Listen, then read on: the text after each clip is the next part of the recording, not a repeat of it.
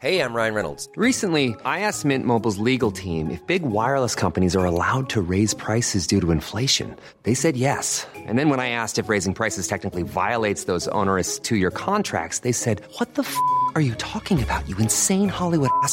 So to recap, we're cutting the price of Mint Unlimited from $30 a month to just $15 a month. Give it a try at mintmobile.com slash switch. $45 upfront for three months plus taxes and fees. Promo rate for new customers for limited time. Unlimited more than 40 gigabytes per month. Slows. Full terms at mintmobile.com. Escuchas. Escuchas un podcast de Dixo. Escuchas. Filmonauta. Filmonauta. Con Dani Sadia. Por Dixo. Dixo. La productora de podcast más importante en habla hispana. Empecemos con una cita del Talmud, que es la Biblia oral. Sé flexible como un junco y no rígido como un ciprés. Mi rabino estaría orgulloso que sus lecciones hayan servido para algo. De hecho, sería lo único de lo que estaría orgulloso de mí. Y es que no se puede tener más razón. La flexibilidad es entre todas la mayor de las virtudes y sobre todo para oficios relacionados con el arte y de naturaleza cooperativa, como en una película. Cuando el resultado final de cualquier actividad y el tiempo y el presupuesto dependen de ti, tú tienes la última palabra, la quieras o no, ser flexible es la única manera de hacer las cosas de la mejor manera. Con la flexibilidad combates tus dos mayores enemigos. El ego, es decir, tú mismo, y la falta de perspectiva. Y para dar contraste a la cita de antes, ahí va otra de Oscar Wilde. Cuando la gente está de acuerdo conmigo, siempre siento que debo de estar equivocado. Toda virtud llevada al extremo te puede llevar a un defecto. Hay una deriva peligrosa entre escuchar todas las opiniones y reconocer cuando estás equivocado, tomando una decisión bajo tu criterio y tomar una decisión solo bajo el criterio de que coinciden muchas opiniones. Es entonces cuando la flexibilidad acaba en falta de criterio o de liderazgo. Yo siempre estoy dispuesto a escuchar y los que trabajan conmigo pueden guardar esta frase para el futuro. Pero la decisión final tengo claro que siempre, siempre será mía aceptando las grandezas y las miserias que conllevan. También les quiero dejar una frase que me he creado para estos procesos creativos. La pueden usar con exceso, también se la pueden atribuir a Einstein si quieren, pero algo que siempre he dicho es, el fracaso es personal, el éxito es compartido. A todo esto es importante darles las definiciones de la palabra euforia. Cuando acabas cualquier proceso de tu proyecto o película, ya sea el guion, el rodaje, la postproducción, el estreno, no es difícil caer en ese estado de ánimo llamado euforia. Llevas años bregando con el proyecto y por fin ves tus sueños materializándose en varios discos duros o en latas de negativo, con una buena mezcla de audio y con corrección de color. A ese chute de felicidad se le van añadiendo capas de alegría según vas enseñando lo que lleves a la peor mezcla de sujetos, o sea, los amigos y familiares. Ellos te felicitan, te dan ánimos y te dicen lo mucho que les gusta lo que ven porque te quieren y porque de alguna manera han formado parte del proceso y han vivido, aunque sea desde segunda fila, la magia de que alguien que conoce ha esculpido en celuloide una historia para la posteridad. Filmonauta. Y aquí llegamos a la primera definición de euforia. Según la Real Academia de la Lengua Española es estado de ánimo propenso al optimismo. Al optimismo extremo, diría yo. ¿Y por qué no? A todo mundo le encanta tu película.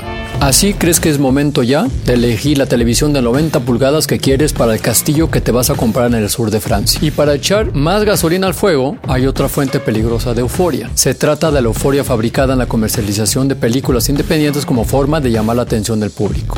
El origen de esta técnica la tenemos en los grandes estudios de Hollywood. Convierten el estreno de películas en grandes acontecimientos cuyo peso sociológico tal que te hacen sentir como un perfecto idiota si no acudas al estreno. A eso le suman, como dice Edward J. Epstein en The Big Picture Money and Power in Hollywood, las pseudo news o las pseudo noticias, que son mentiras fabricadas en forma de noticias en las que te cuentan que la película ha arrasado en Singapur o que el público, en el caso del género de una película de terror, se ha salido de los screenings aterrorizados y horrorizados.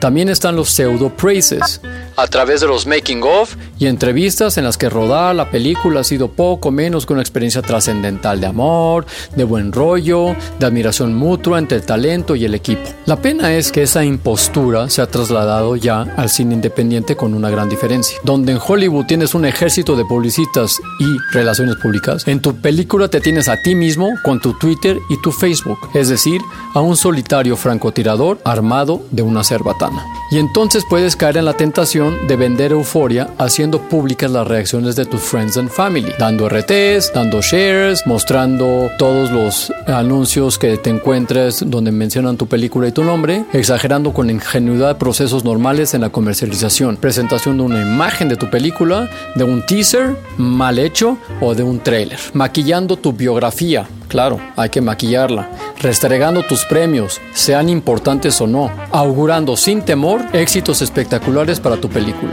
Todo con la buena voluntad de generar expectación. Solo que me temo que no funciona así.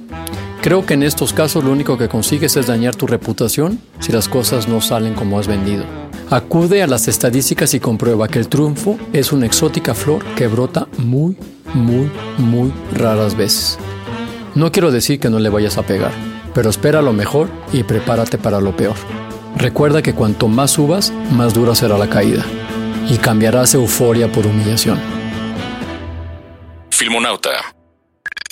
Habla de las virtudes de tu peli, eso sí, pero hazlo con humildad y honestidad. Y aquí viene la segunda definición de euforia. En el griego clásico significa fuerza para soportar. Esa es la euforia buena la que necesitarás y la que deberías de tener. Eh, acabo este podcast con una anécdota que me contó Charlie Tornell. Un día escuchaba a Howard Stern cuando un radio escucha le llamó para decirle lo que opinaba del programa del día anterior. Howard Stern, con su clásica postura, le dijo, no me interesa tu opinión. El tipo le reviró diciéndole que debería de escuchar las críticas de la gente que le hace el rating. Howard Stern le dijo gritando, si hubiera escuchado todas las críticas que la gente tiene de mi show, nunca hubiera llegado a donde estoy mi programa sería uno más y no sería lo que es ahora. Así que cuelga el teléfono y llámale a otro imbécil que haga lo que le dice. Confieso que mi primera reacción fue Este cabrón es un hijo de puta. Después de analizarlo dos minutos, bajé de mi auto pensando, este tipo es un genio. Howard Stern se autonombra The King of All Media. Y puede que lo sea. Nos vemos la próxima semana en otro episodio de Filmonauta. Escuchaste Filmonauta. Filmonauta. Con Dani Sadia. Un podcast más de Dixo.